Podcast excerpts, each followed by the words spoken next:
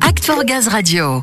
Vous connaissez sûrement l'entité Serval au sein de GRDF. Pour rappel, elle regroupe des plateformes de stockage dont le but est d'alimenter en matériaux les chantiers gaz ou électricité partout en France.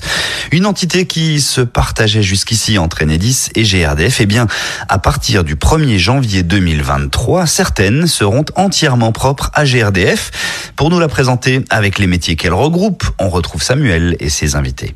Et oui, nous sommes au début d'une série pour présenter les quatre unités opérationnelles nationales, les UON, jusqu'ici mixtes Enedis GRDF et les salariés qui vont rejoindre GRDF au 1er janvier prochain.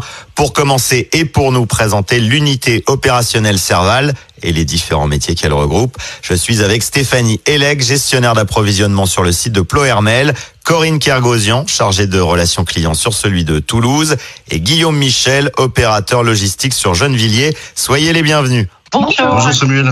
Bon, je viens d'annoncer vos fonctions, on va les détailler évidemment, mais avant, on va peut-être présenter l'unité Serval et ses activités déjà. C'est le service d'approvisionnement et logistique. En fait, il y a 11 plateformes sur toute la France, dans des endroits stratégiques. L'idée, c'est d'avoir du stock euh, sur les plateformes pour livrer les clients, euh, soit directement du fournisseur, donc chez le client, ou des articles qui sont stockés sur les plateformes et qui sont livrés chez le client, chez des prestataires aussi, parce qu'on ne livre pas que des sites Enedis et GRDF, livre aussi des prestataires. Très bien, donc vous, Stéphanie, votre rôle, votre métier de gestionnaire d'approvisionnement, finalement, c'est de faire en sorte qu'on ne manque jamais de rien. C'est ça, c'est la gestion des Voilà, stocks. c'est de la gestion de stock. Alors en fait, le gestionnaire d'approvisionnement, donc pour le gaz, déjà c'est une équipe qui est divisée en deux. Il y a une partie qui est à Pleuhermel et une autre partie qui est sur Gennevilliers. Nous sommes à peu près 15 gestionnaires d'approvisionnement. Chacun a sa famille d'articles en fait à gérer. Si on voit que l'article en fait n'est pas consommé, par exemple, ben on ne va pas le stocker. On fera plutôt des commandes directes auprès de nos fournisseurs. Donc euh, c'est une relation que l'on a avec les chargés de clientèle et les fournisseurs. Nous on est entre les deux en fait.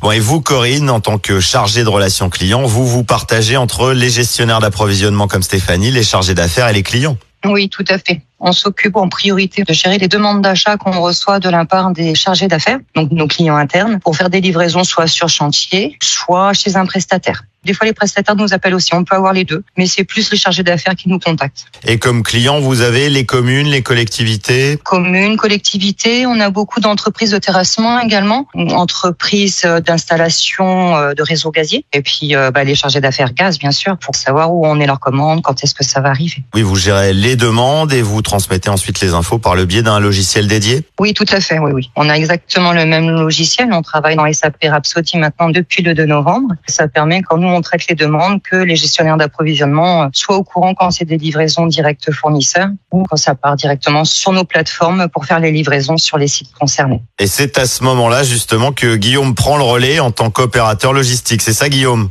Alors moi, j'ai un rôle qui est euh, pivot dans cet entrepôt puisque effectivement, on se retrouve en gestion à la fois avec les conducteurs, les boîtes de transport, ainsi que les chargés de clientèle et ainsi que la préparation qui se fait dans l'entrepôt. Mon expérience, ça a été de faire de la préparation, de m'occuper du câble, des tourets, de m'occuper de la réception et euh, dernière corde à mon arc, effectivement, rentrer dans la partie transport où on fait vraiment l'interface avec euh, plusieurs entités. Donc effectivement, euh, j'ai un parcours qui est assez complet pour intégrer le poste de transport. Oui, donc vous avez évidemment en tête en permanence la notion de sécurité, évidemment, mais aussi celle de satisfaction client. Ben, tout à fait, une palette mal agencée, c'est-à-dire du matériel lourd au-dessus, forcément ça va écraser euh, les matériels les plus légers et les plus fragiles. Donc euh, vous en conviendrez que lorsque vous commandez euh, sur le site de la Redoute, de la Fnac ou Amazon ou autre, vous auriez du mal à accepter un colis qui soit en mauvais état. Donc ça c'est un souci permanent évidemment. On a euh, d'abord cet aspect sécurité, la relation avec le client à entretenir et en même temps ça permet de continuer aussi de notre côté d'avoir les bons gestes métiers. C'est pas un sprint, c'est un marathon. Corinne, Stéphanie, cette notion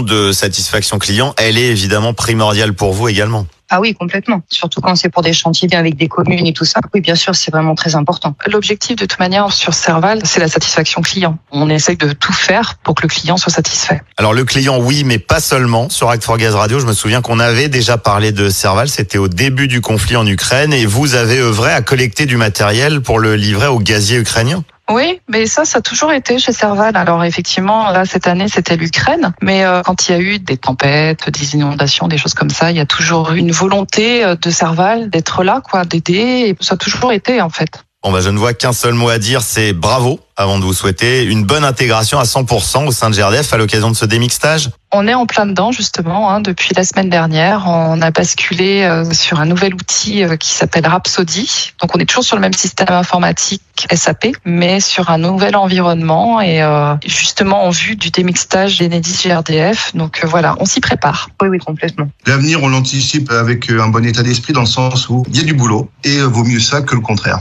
Tout à fait. Excellente conclusion. Merci à vous. Bah de rien. Merci beaucoup à vous. Merci Samuel. Merci à vous. Notez que comme pour Serval, hein, les salariés de trois autres unités opérationnelles nationales qui étaient jusqu'à maintenant mixtes, Enedis GRDF, rejoindront GRDF au 1er janvier. L'entreprise s'apprête ainsi à accueillir 360 collaborateurs. Nous vous présenterons progressivement tous ces métiers propres à chacune d'entre elles. Restez bien à l'écoute d'Act for Gaz Radio.